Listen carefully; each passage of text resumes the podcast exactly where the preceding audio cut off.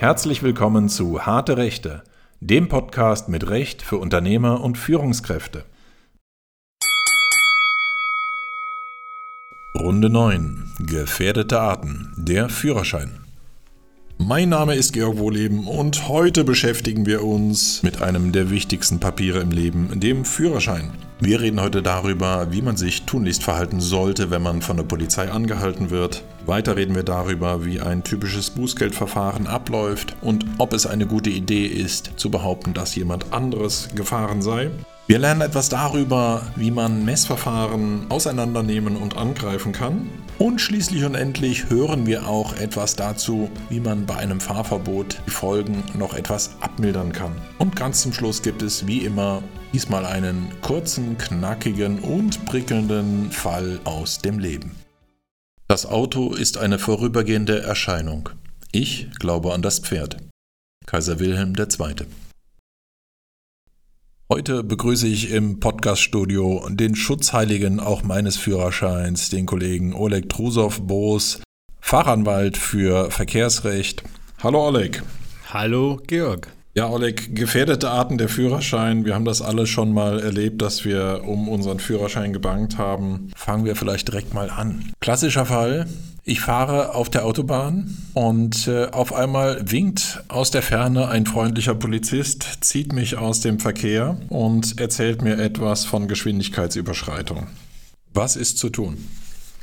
Ja, lieber Georg, also das Beispiel hinkt ein wenig, denn ich glaube, auf der Autobahn kommt es nicht so häufig vor, dass man rausgewunken wird. Aber nichtsdestotrotz, der Fall, der sich meistens abspielt in der Konstellation, ist, dass man wirklich entweder innerorts oder auch auf der Landstraße unterwegs ist und dann von einem netten Polizeibeamten rausgewunken wird mit seiner schönen Kelle. Und dann ist natürlich immer wieder die Frage, die mir gestellt wird, wie soll ich mich da verhalten? Was genau. darf ich machen? Was darf ich sagen? Oder sollte ich am besten gar nichts tun und ja. Also wir setzen mal voraus, Oleg, ich war deutlich zu schnell und weiß es auch. Okay, also wenn du zu schnell warst und du es auch weißt, dann solltest du tunlichst alles vermeiden, was mit irgendeinem Geständnis oder dem Einräumen des zu schnellen Fahrens zu tun hat. Ich empfehle da meinen Mandanten immer, einfach nur höflich zu sein und die Polizisten darauf hinzuweisen, dass sie das gerne schriftlich einem mitteilen können, aber dass man zur Sache selbst nichts sagen möchte. Okay, das darf dann auch nicht zum Nachteil verwendet werden oder sowas. Absolut nicht. Das ist das. Okay. Also das ist das gute Recht eines jeden äh, Fahrers und Fahrzeugführers, dass man keine belastenden, selbstbelastenden Angaben machen muss und da sollte man sich auch tunlichst dran halten. Ich kann dir auch da Beispiele nennen. Was passiert, wenn man nämlich tatsächlich meint, man müsste sich irgendwie rausreden? Aha. Das ist, glaube ich, auch so ein bisschen Urinstinkt, äh, der in einem innewohnt. Denn äh, die Fälle, die ich hatte, waren beispielsweise, dass jemand gesagt hat, wie 135 km/h zu schnell, kann gar nicht sein. Mein Tempomat ist auf 120 eingestellt gewesen. Problem war aber nur, dass dort 100 erlaubt war. Schade, ja. Damit war auch klar, dass das einfach eine vorsätzliche Tat war, denn okay. er wusste, dass er mit 120 unterwegs war und er wusste auch, dass dort 100 erlaubt war. Er wollte sich aber mit diesen 135 nicht zufrieden geben. Ja. Ändert natürlich nichts an dem Geschwindigkeitsverstoß und an der vorsätzlichen Tatbegehung. Und die vorsätzliche Tatbegehung führt dann nochmal zu einer erhöhten Strafe, oder? Genau. Wenn die Ordnungswidrigkeit vorsätzlich begangen worden ist, dann darf die Bußgeldbehörde das Bußgeld angemessen erhöhen. Das kann bis zur Verdopplung der Geldbuße führen. Okay, das heißt, wir merken uns auch in diesem Punkt, Reden ist Silber, Schweigen ist Gold. Absolut. Okay. Ein anderes Beispiel vielleicht auch in dem Zusammenhang ist äh, der Klassiker ich habe es ganz eilig, ich habe einen wichtigen Termin und ich muss da unbedingt hin. Ja. Auch da wird man, wenn man drüber nachdenkt, äh, ja, ganz schnell auf die Idee kommen, das ist vorsätzlich. Denn man hat quasi billigend in Kauf genommen eine Geschwindigkeitsüberschreitung ja. und ist dann trotz des Wissens darüber schneller gefahren, um das Ziel auch zeitnah zu erreichen. Und dann hat man wiederum die Gefahr, dass der Vorsatz im Raum steht. Und das, das ganz konkret, jetzt, wenn, wenn ich sage, im Raum steht, meinetwegen 30 Stundenkilometer zu schnell außerorts, was ist das dann für ein Unterschied, ob ich jetzt fahrlässig diesen Verstoß begangen habe oder vorsätzlich? Bei einer fahrlässigen Begehung, das ist der Standardfall. Ja. Das ist das, was man auch vom Bußgeldkatalog kennt. Da gibt es okay. ja die verschiedensten Rechner im Internet, da kann man die Geschwindigkeit ja. eingeben und da kommt ein Betrag X raus. Mhm. Und bei der vorsätzlichen Begehung kann die Bußgeldbehörde nach Ermessen entscheiden, inwieweit sie dieses Bußgeld erhöht. Ah, okay. Dann wissen wir da schon mal Bescheid. Oleg, wie, sieht es jetzt insgesamt aus? Okay, ich habe das jetzt vor Ort alles abgewickelt, habe schön pflichtgemäß den Mund gehalten, meine Angaben zur Person gemacht, das war's. Und wie läuft so ein Bußgeldverfahren dann normalerweise ab in dem Bereich? Ja, also in der Konstellation, die wir jetzt eben besprochen haben, wo man rausgewunken wurde, mhm. da ist es ja so, dass die Bußgeldbehörden über die Polizei ja Kenntnis über den Fahrer haben. Ja. ja. das heißt, die Person an sich, die ist bekannt. Und dann kriegt derjenige einen sogenannten Anhörungsbogen zugeschickt. Ja. In diesem wird ihm dann der Tatvorwurf nochmal ja, vor Augen geführt, der mhm. Geschwindigkeitsverstoß nochmal dargestellt und er kriegt Gelegenheit, dazu Stellung zu nehmen. Das nennt man auch Gewährung des rechtlichen Gehörs. Ja. Das, da hat er einfach die Möglichkeit, entweder den Vorwurf einzuräumen oder aber zu sagen, nein, das war so nicht und gegebenenfalls auch irgendwelche Erklärungen dazu abzugeben. Doch auch da wiederum empfehle ich meinen Mandanten, hier ganz vorsichtig zu sein und lieber nichts dazu zu sagen. Jetzt äh, kommt aber da ganz häufig auch die Rückfrage, denn auf dem Anhörungsbogen steht sehr häufig auch der Hinweis, dass man Angaben machen muss. Ja. Und hier äh, herrscht so ein bisschen Verwirrung, denn die Angaben, die man machen muss, betreffen nur die Angaben zur Person, also zu einem selbst. Name, Anschrift, Geburtsdatum. Das sind Pflichtangaben, die muss man tatsächlich machen. Aber meistens stehen diese Angaben ja bereits im Adressfeld ja. Ja, des Anhörungsbogens. Das heißt, die Bußgeldbehörde kennt ja schon die ganzen Daten, sonst hätte die das Schreiben ja kaum an denjenigen verschicken können. Sodass man eigentlich in aller Regel gar keine Angaben machen muss und diesen Anhörungsbogen auch nicht wegschicken muss.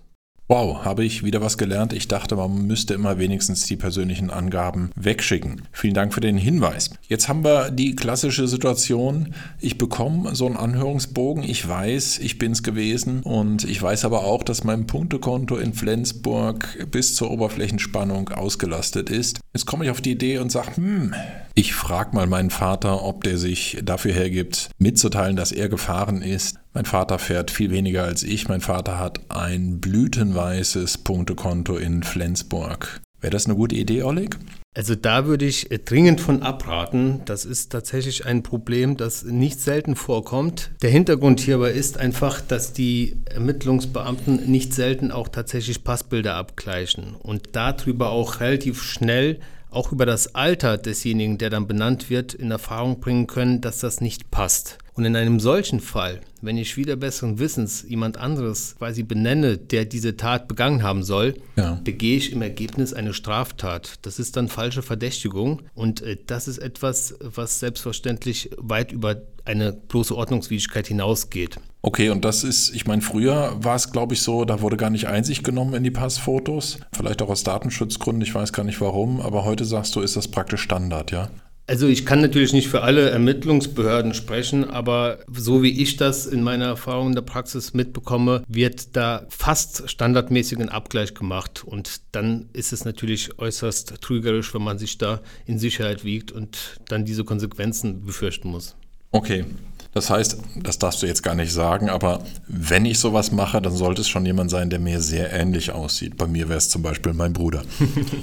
ja, ich meine, ich kann ja an der Stelle äh, so ein bisschen eine Grauzone berichten. Also wenn dein Bruder sich dazu bereit erklärt und selber den Anhörungsbogen ausfüllt und reinschreibt, er war es gewesen, ja. dann hätten wir sicherlich zumindest mal höhere Chancen, dass es nicht auffliegt. Und das wäre auch keine falsche Verdächtigung, weil er sich nur selbst belasten würde, richtig? Genau. Okay. Aber das ist höchstrichterlich noch nicht entschieden. Da gibt es tatsächlich äh, einige Stimmen in Literatur und auch bei Oberlandesgerichten, die das unterschiedlich bewerten.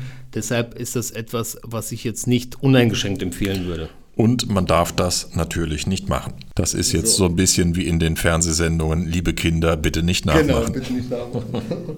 Oleg, nächste Variante. Ich habe ein Unternehmen und mir flattert als Halter des Betriebsfahrzeugs ein Anhörungsbogen herein. Ich weiß natürlich genau, wer gefahren ist. Es ist mein liebster Mitarbeiter, den möchte ich aber am liebsten schützen. Was ist zu tun? Was würdest du empfehlen?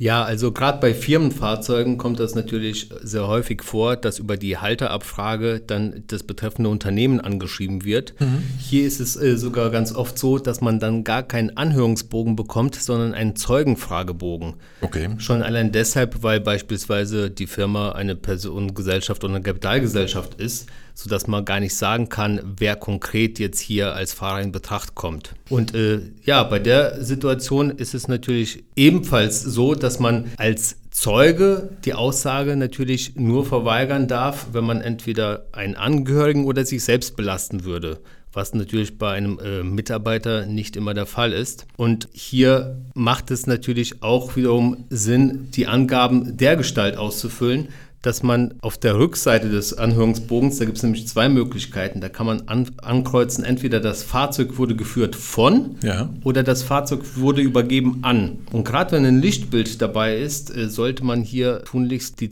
weite Variante wählen, also dass ein Fahrzeug an eine Person übergeben wurde. Mhm. Damit gibt man nicht sogleich zu, dass derjenige auch tatsächlich gefahren ist. Denn es ist ja durchaus denkbar, dass der ehrenwerte Mitarbeiter das seinem anderen Arbeitskollegen mitgegeben hat. Ja. Beispielsweise auf dem Rückweg von der Baustelle ist dann der Kollege gefahren. Okay, jetzt weiß ich aber in meinem kleinen Unternehmerherzen, wer wirklich gefahren ist und ich weiß, dass dieser mein liebster und bester Außendienstmitarbeiter in Flensburg wiederum das Konto bis zum Platzen ausgelastet hat. Kann ich ihn noch schützen? Wie kann ich ihn schützen? Muss ich ihn überhaupt angeben? Ja, also wenn man da natürlich keine Angaben macht, äh, dann müssen die Ermittlungsbehörden tätig werden. Mhm. Hier ist es so, wenn am Ende des Tages kein Fahrer ermittelt werden kann, ja. dann muss man natürlich mit der Konsequenz rechnen, dass eine sogenannte Fahrtenbuchauflage verhängt wird. Okay. Das heißt, äh, dass man dann im Prinzip verpflichtet ist, ein Fahrtenbuch zu führen. Für jede Fahrt muss dann der betreffende Fahrer eintragen, wohin gefahren wird, wann gefahren wird und von wem das Fahrzeug geführt wird. Dies ist dann ein Problem, wenn man insbesondere schon mehrfach in Erscheinung getreten ist als Unternehmen und jedes Mal versucht, sich damit aus der Affäre zu ziehen, dann kann es nämlich sogar dazu führen, dass der gesamte Fuhrpark von dieser Fahrtenbuchauflage erfasst ist. Mhm. Und äh, das kann natürlich auch zu organisatorischen Schwierigkeiten und Abläufen führen, die man vielleicht als äh, ja, Geschäftsführer eines Unternehmens gar nicht möchte und sich über die Tragweite auch in, de, in der Situation gar nicht bewusst ist. Okay, das heißt, vielleicht holt man sich da kurz dann mal Beratung beim Fachmann ein, um die Folgen dann entsprechend auch abzuschätzen. Ich weiß, früher war es so, da wurden Fahrtenbücher kennzeichenbezogen erteilt und da war es immer ein beliebter Trick, so habe ich es zumindest gehört, dass das Fahrzeug, für dessen Kennzeichen eine Fahrtenbuchauflage erteilt wurde, einfach kurz abgemeldet und mit neuem Kennzeichen wieder angemeldet wurde und dann war es vorbei mit dem Fahrtenbuch. Zieht das heute noch, dieser Trick? Genau, das ist auch der Grund, äh, weshalb man da bei der Fahrtenbuchauflage sehr viel umfassender und stringenter vorgeht, um auch Ersatzbeschaffung oder Ersatzfahrzeuge mit zu erfassen. Also diese Möglichkeit ist äh, nur äußerst eingeschränkt denkbar. Okay, uns bleibt ja sowieso immer noch die Möglichkeit vorher, dass die Behörden mit Passbildern, sozialen Netzwerken, sonst was versuchen, zunächst den wirklichen Fahrer herauszufinden. Ne? Ja, genau, denn die sind da durchaus auch äh, sehr kreativ, was das anbelangt. Äh, also beispielsweise sind soziale Medien wie Facebook durchaus auch geeignete Recherchequellen, um dann nach Möglichkeit einen potenziellen Fahrer in Erfahrung zu bringen. Denn man muss sich das so vorstellen, wenn als Halter eine GmbH oder eine OHG eingetragen ist, dann mhm. ist äh, über Google-Suche schnell auch mal die Firmenanschrift und übers Impressum schnell auch mal die Geschäftsleitung äh, in Erfahrung gebracht. Und dann ist es auch nicht mehr so schwierig, über Facebook etc. dann auf die jeweiligen Personen zu stoßen. Insbesondere auch, weil Firmen-Homepages nicht selten die eigenen Mitarbeiter oder die Geschäftsleitung durchaus auch mit einem Lichtbild darstellen. Okay, das ist ein Argument, Oleg. Jetzt kommen wir zum nächsten Schritt. Bußgeldverfahren läuft soweit. Es flattert der Bußgeldbescheid bei mir herein. Was muss ich da beachten? Was würdest du da empfehlen? Wie, wie geht man damit um, außer dass es einen stört?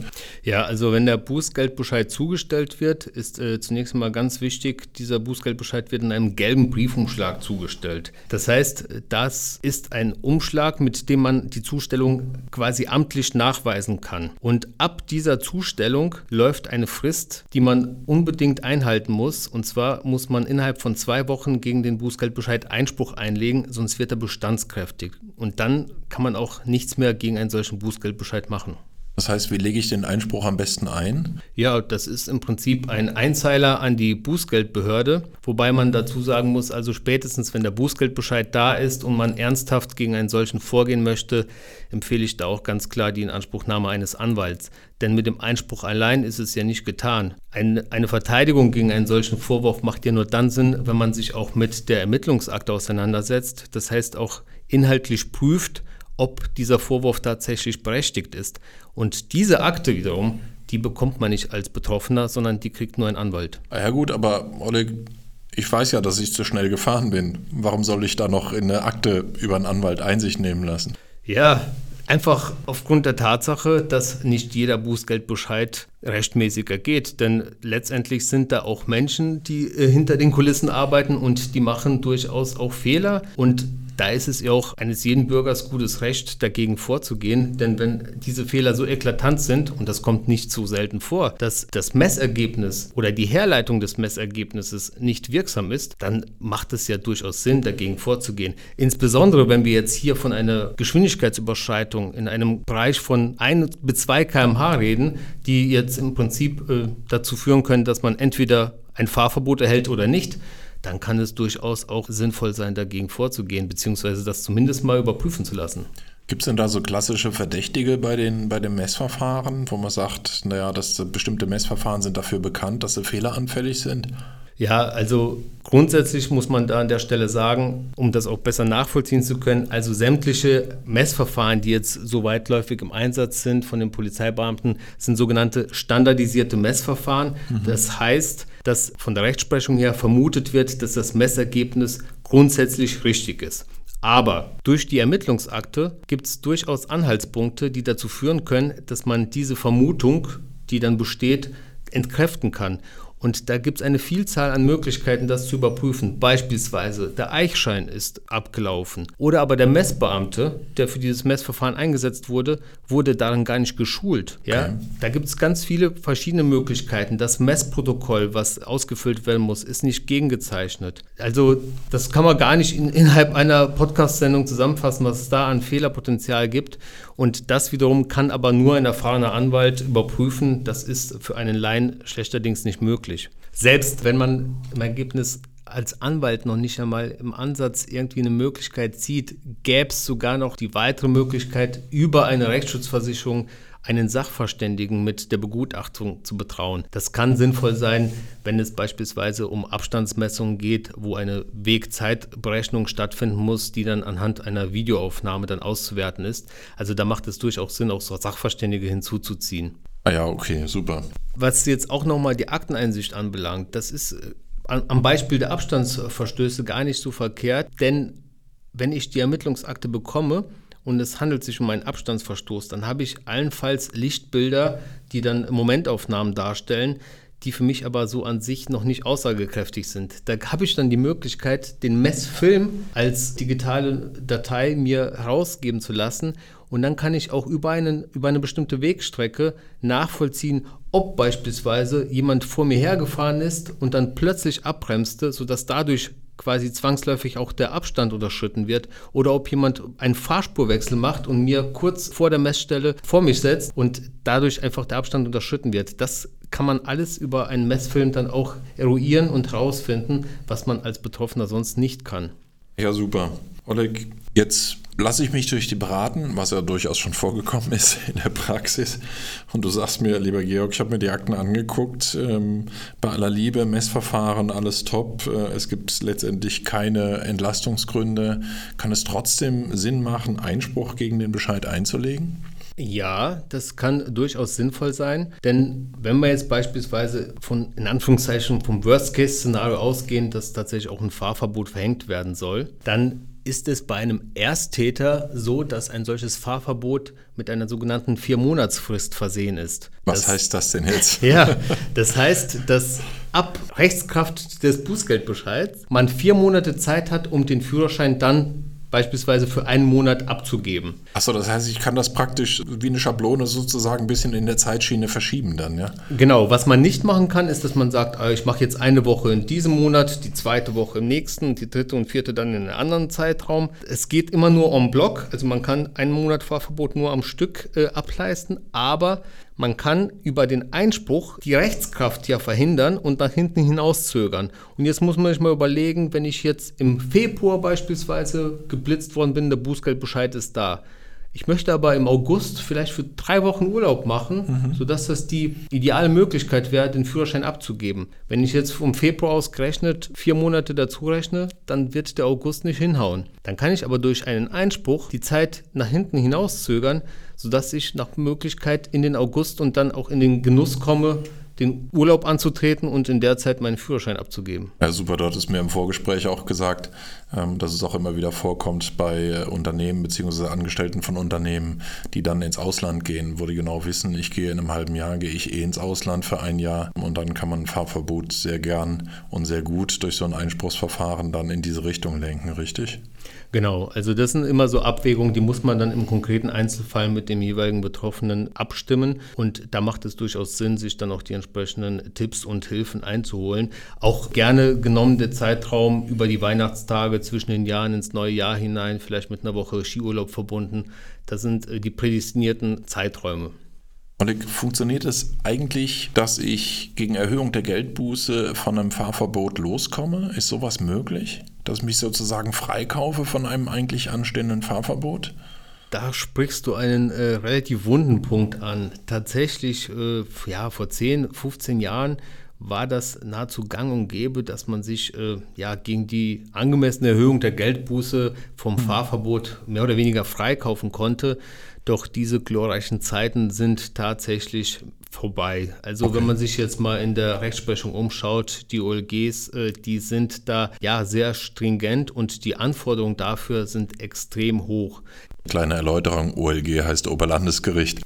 Oder hast du vielleicht ein, ein Beispiel aus der Praxis, Beispielsfall zu dem Thema?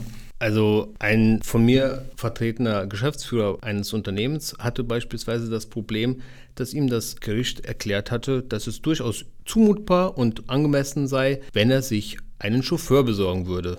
Ja, ein anderer Fall war derjenige, dass ein ganz normaler Angestellter, der im ländlichen Raum lebt und somit auch nicht auf einen umfangreichen öffentlichen Nahverkehr zurückgreifen kann, dass der durchaus auch eine Zweitwohnung für diesen Monat sich an seine Arbeitsstelle, zu der er sonst immer täglich pendeln musste, besorgen könnte, sodass es auch durchaus üblich und möglich ist, sich hier über einen Monat hinweg zu helfen. Das heißt, der Wind weht schärfer in diesem Bereich, richtig? Ja, absolut. Und äh, eine andere Möglichkeit, die früher durchaus auch verbreitet war, war im Prinzip eine Gefälligkeitserklärung des Arbeitgebers. Da hat der Geschäftsführer dann einfach einen vom Anwalt vorformulierten Wisch gegengezeichnet, wonach im Prinzip das Arbeitsverhältnis bedroht wäre, wenn mhm. dieses Fahrverbot tatsächlich umgesetzt werden würde, sodass man da so ein bisschen an, an die Existenzängste appellieren wollte. Aber auch da sind die Gerichte mittlerweile auf den Trichter gekommen, dass es am Ende des Tages gar nicht so einfach ist, einen Arbeitnehmer aus diesem Grund äh, zu entlassen. Und da haben die auch durchaus gerne mal den Geschäftsführer als Zeugen geladen und auch hierzu vernommen. Mhm. Und äh, okay. da kam dann häufig dann tatsächlich raus, dass er sehr an seinem Mitarbeiter hängt und dass es nicht zu einer Kündigung kommen würde. Okay, gut. Das heißt, richtigerweise muss man schon viel früher ansetzen, nämlich am Verfahren an sich, am Messverfahren an sich, in die Akte reingucken und schauen, was sich da machen lässt. Ne?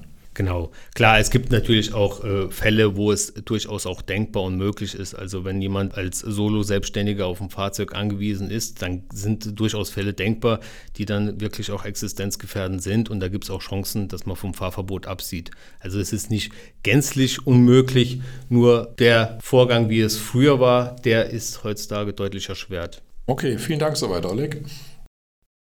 Und was haben wir heute alles gelernt? Wir haben von Oleg Drusov-Boos heute unter anderem gelernt, wenn man von der Polizei angehalten wird, Klappe halten. Wir haben weiter gelernt, dass man vorsichtig mit der Behauptung sein sollte, jemand anderes sei wirklich gefahren. Weiter haben wir gelernt, dass es in der Regel sehr lohnenswert ist, einen Rechtsanwalt mit der Akteneinsicht im Bußgeldverfahren zu beauftragen. Und schließlich haben wir auch gelernt, dass Fahrverbote in aller Regel so gelegt werden können, dass sie in einen Urlaub oder beispielsweise in einen Auslandsaufenthalt fallen können. Und jetzt Fälle, die das Leben schreibt. Lehrreiches und manchmal auch Kurioses aus dem Alltag des deutschen Rechts. Ja, Oleg, zu diesem Thema hast du uns einen kurzen, knackigen und für meine Begriffe sehr unterhaltsamen und prickelnden Fall mitgebracht. Oleg, worum geht's? Ja, Georg, es geht um ein älteres Ehepaar, das sich in Urlaub in Göteborg befand und dann nach Ende der Reise zurück nach Düsseldorf nach Deutschland wollte. Am Flughafen in Göteborg wurde dann zwei Stunden vor dem Abflug mitgeteilt, dass der Flug annulliert wurde. Und so strandeten die beiden Eheleute am Flughafen. Da ihnen die Fluggesellschaft auch nicht vor Ort weiterhelfen konnte, mussten die sich natürlich ein Hotelzimmer besorgen und als Düsseldorfer Ehepaar natürlich auch standesgemäß dinieren. Aber sicher, Noblesse oblige. Genau. Was Nein, gab's denn? Ja, also es gab eine durchaus überschaubare Rechnung, so sah es zumindest das Amtsgericht Düsseldorf. Insgesamt wurden für die Speisen 160 Euro in Rechnung gestellt, 40 Euro für Bier und Wein sowie weitere 45 Euro für Champagner, Cocktails und Dessertwein. Man kann sich vorstellen, dass die Airline im Rahmen der Schadensregulierung und Erstattung dieser Aufwendungen Bauchschmerzen hatte, sodass sie nicht willens und bereit war, diese Kosten zu übernehmen, weil sie es schlicht und ergreifend für nicht angemessen erachtete. Es ist natürlich auch schon ein bisschen sportlich, mit zwei Personen auf 245 Euro Verzehr zu kommen, inklusive Champagner. Ja, das siehst du so. Das Amtsgericht Düsseldorf sah es durchaus anders. Okay. Vielleicht ein Zitat aus der Entscheidung. Es ist für das Amtsgericht Düsseldorf allgemein bekannt, dass zu einem gelungenen Essen nicht nur der Verzehr begleitender Biere und oder Weine gehört, sondern darüber hinaus auch der Genuss von Champagner und Dessertwein, sodass sich auch diese Kosten als angemessen erweisen.